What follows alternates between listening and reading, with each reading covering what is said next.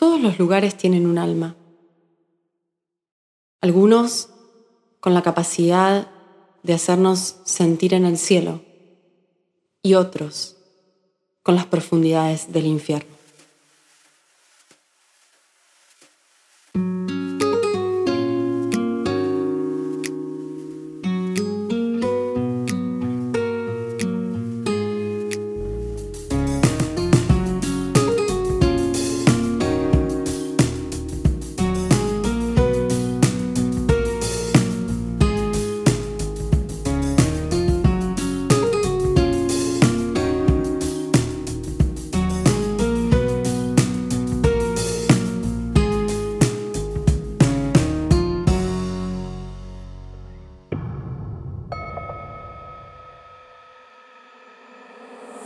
Hola a todos, bienvenidos al quinto episodio de Psíquica. Gracias por estar ahí, gracias por escucharme. En este episodio quiero compartirles información que me ha estado tocando profundamente de cerca porque he estado vivenciando todo lo que tiene que ver con haberme mudado este año y haber entrado en contacto con una parte profunda del hogar en el que estamos junto a mi familia y que tuvo que ver con las memorias astrales, las memorias del registro akáshico de esta casa. Y mm, cuando hablamos del registro akáshico, quizás para las personas que no tengan conocimientos de qué tratan, hablamos de un espacio vibracional en donde se encuentra la información del alma. Mm, para poder leer un registro akáshico, por ejemplo, podemos leer el registro de una persona, ¿no? del alma de una persona. Pero también en este campo energético, que siempre es dual, se puede leer el registro de eh, los lugares físicos, ¿no? de las casas, tal vez de un local, de un negocio, de un edificio como tal.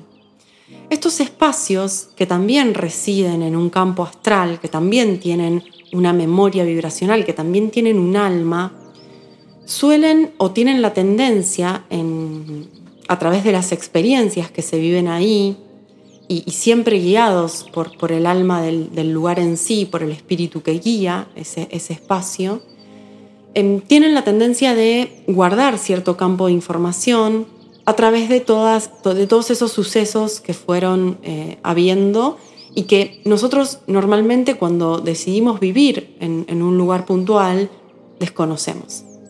Entonces me pareció súper importante compartir esta data porque creo y considero que todos estamos en un lugar en concreto y que mm, nuestro hogar, nuestros hogares son el, espacio en donde descansamos, en donde reparamos nuestra energía, en donde compartimos quizás con las personas que amamos y en donde pasamos tal vez el mayor tiempo, ¿no?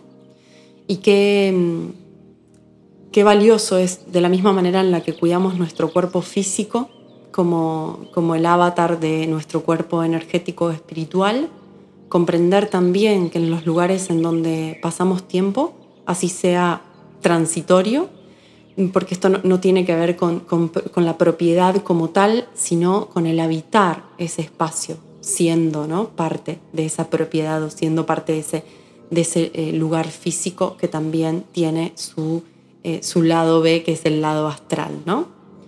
Em, y, me parece de, vital importancia empezar a ver también eso, porque, porque ahí mismo es donde nuestro avatar descansa, es donde nuestros cuerpos y nuestras mentes reparan, es donde nosotros podemos recargar la batería y, y ni hablar de en este año tan particular fue creo que el lugar que más habitamos después de tanto tiempo, ¿no?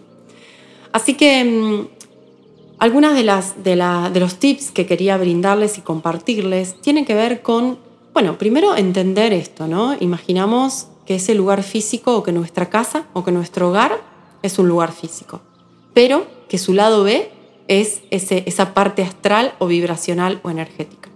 En esa parte astral, que es también en donde están esas memorias akáshicas, residen un montón de Em, campos de información, de data, de vibraciones o de energías, que a veces también son entidades, lógicamente, que tienden a vibrar siempre entre los extremos, ¿no? Y los extremos sabemos que en este mundo dual son el positivo y el negativo, el bueno o el malo, ¿no? El, blanco-negro. Pero para, para distinguir estas vibraciones vamos a hablar de esas polaridades como tales, porque en realidad nosotros sabemos que como seres compartimos una unidad en nuestra conciencia.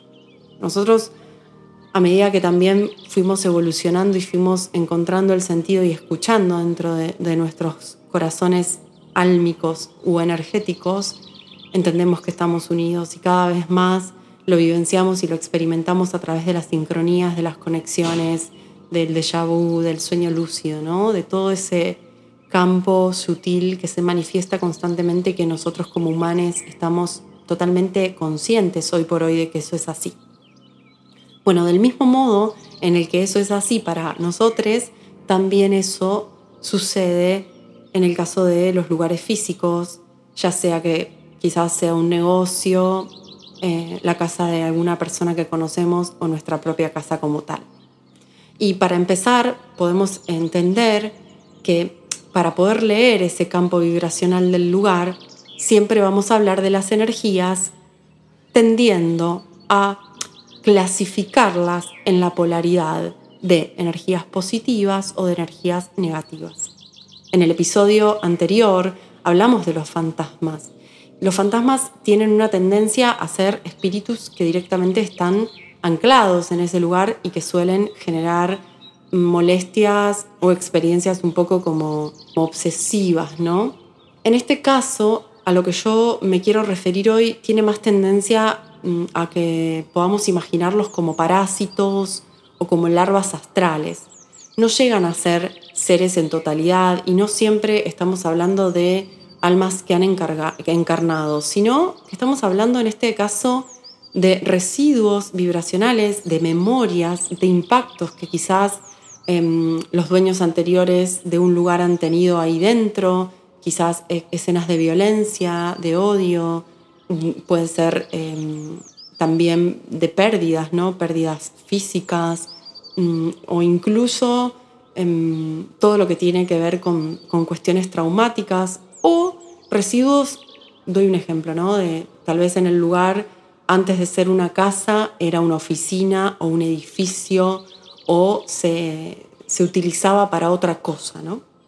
Todo aquello que se pensó que se vibró, que se sintió y obviamente que se experimentó también materialmente ahí, va generando como un oleaje ¿no? de información que si el lugar no se encuentra vibrante o si no se encuentra activo o si las personas que lo, lo, toman o que empiezan a vivir ahí no lo limpian y no son conscientes de ese campo astral, normalmente estas larvas, estos parásitos empiezan a hacer eh, pequeñas dificultades en lo cotidiano eh, o, o pequeñas señales que nos van avisando de que en realidad el lugar necesita de una profunda limpieza energética. ¿Cómo darnos cuenta si un espacio se encuentra cargado de energías negativas o de larvas o parásitos astrales? Es muy simple. Estas energías normalmente lo que hacen es primero molestar, pero molestar en el nivel de interrupciones, rotura de cosas físicas, desapariciones de cosas físicas, problemáticas en las conexiones de luz, ni hablar también de las conexiones de agua o incluso de problemas con el fuego, ¿no? Hay casos muy llagrosos y tomados como de mayor ejemplo de incendios que no, no comprenden desde dónde surgen, ¿no?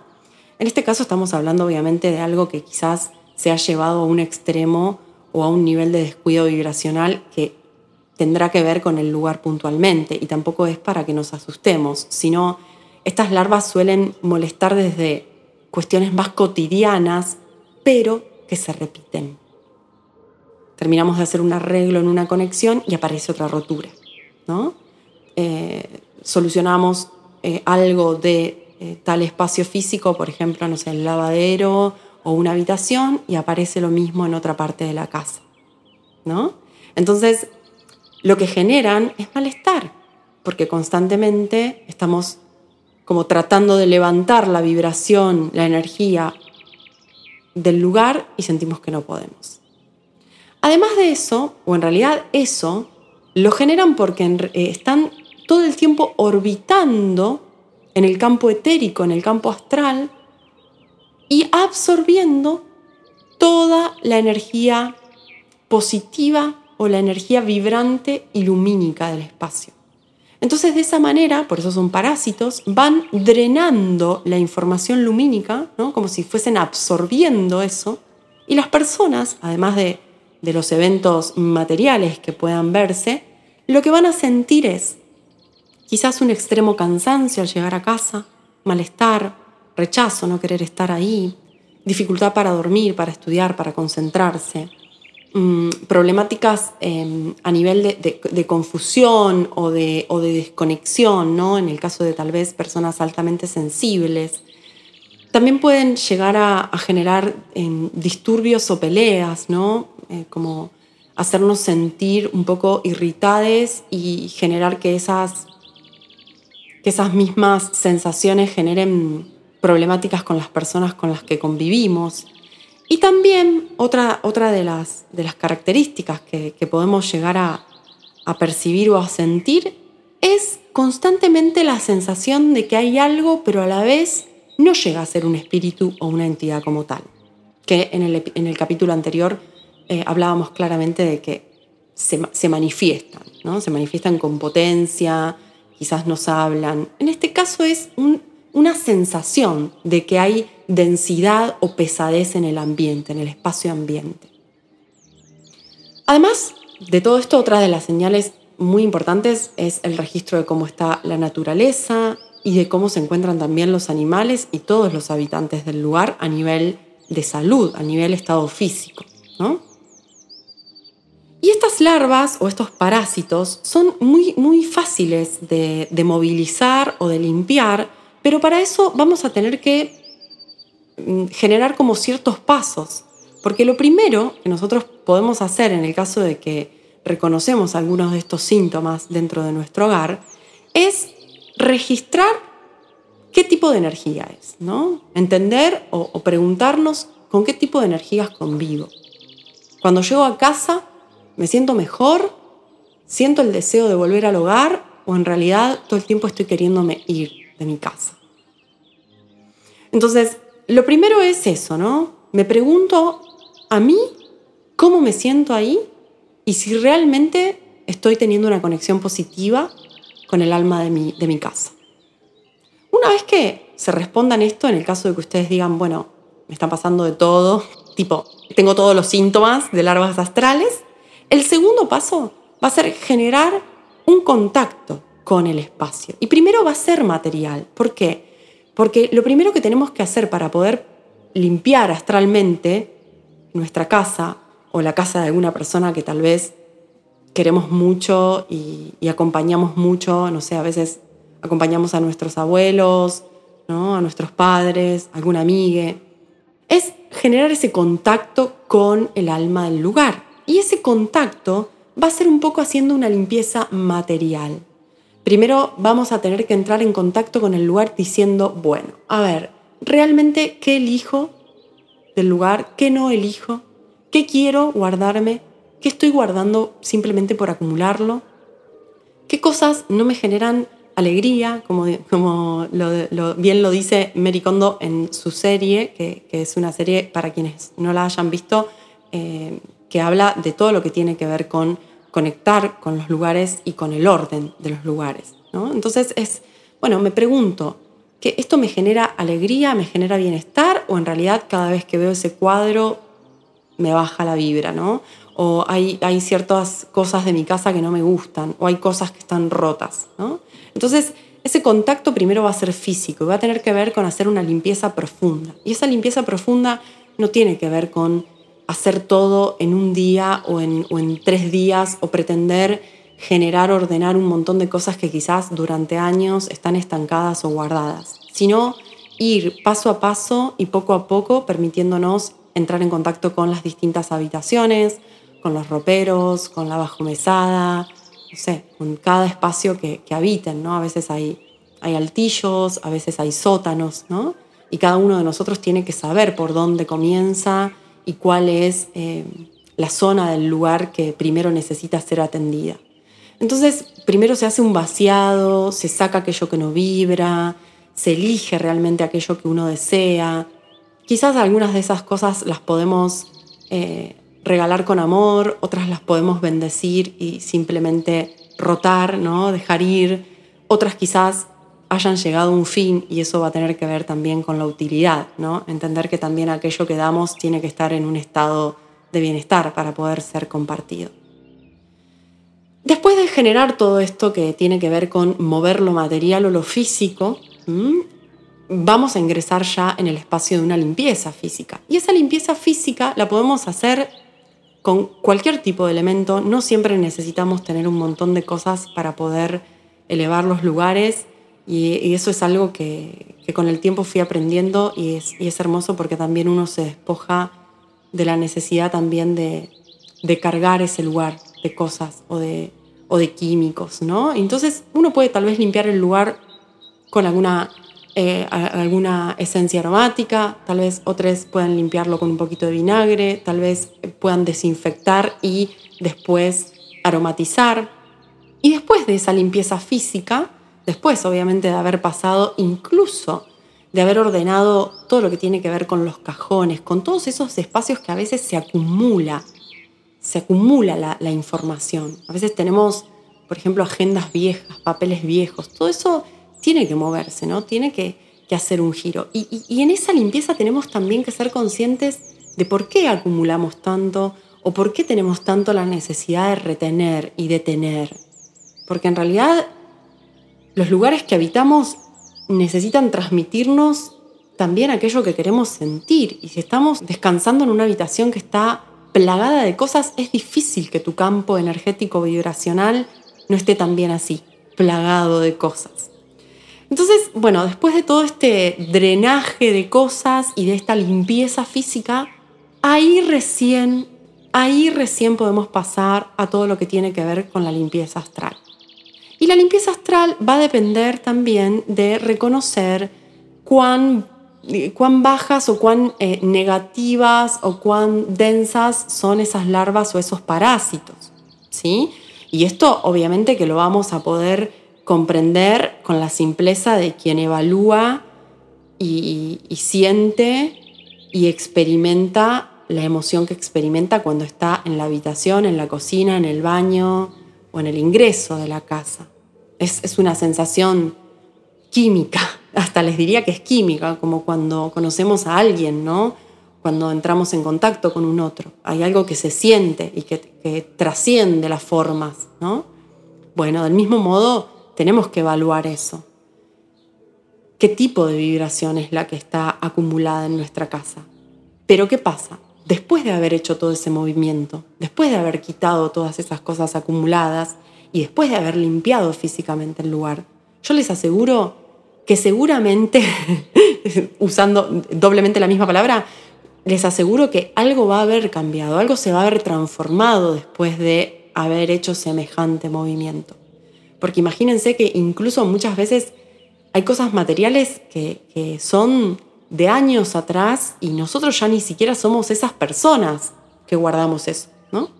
O tal vez hay muebles o cuestiones que hemos heredado y que no siempre las hemos elegido, ¿no?